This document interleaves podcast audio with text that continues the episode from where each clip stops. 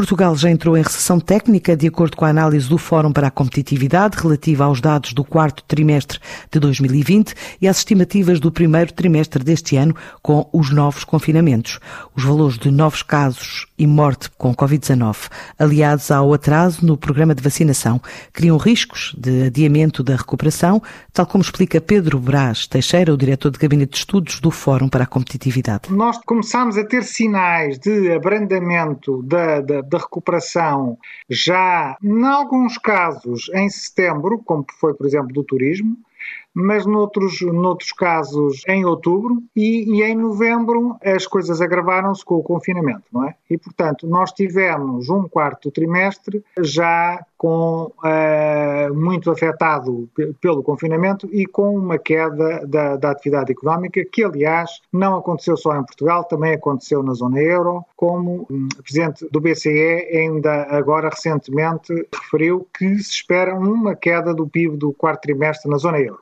No, no primeiro trimestre de 2021, já havia eh, as expectativas de confinamento, não é? E neste momento uh, o que há tornar o confinamento mais severo e com um fim ainda eh, claramente incerto, o que é evidente que vai ter também consequências claras sobre a atividade económica de uma provável queda. E, portanto, nós vamos ter dois trimestres seguidos de queda do PIB. Ora, em termos técnicos, isto, os economistas chamam dois trimestres seguidos de, de, de queda do PIB, chama-se uma recessão técnica, porque pode não ser muito mais prolongada do que isso e, portanto, não ser uma, uma verdadeira recessão, mas neste momento já entramos na chamada recessão técnica. Não sabemos ainda o que é que vai acontecer no segundo trimestre, mas as coisas não, não estão muito favoráveis neste momento. Estamos aqui assim sobre dois efeitos uh, muito contraditórios. Por um lado, um recrudescer de, de casos aparentemente que também tem a ver com, com a estação do, que vivemos, que é muito má para as doenças respiratórias, não é? O inverno é sempre muito, muito mau, temos sempre picos de, de, gripe e os hospitais ficam muito aflitos com os picos de gripe.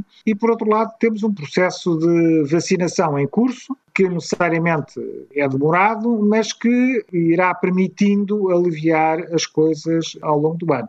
Simplesmente, no caso português, nós temos aqui eh, dois problemas. É que, em relação aos casos, estamos muito acima da, da média europeia, estamos mesmo no, no topo, e, portanto, tem que baixar, pelo menos para a primavera. É muito provável que haja muitos turistas que evitem vir para Portugal no, no verão.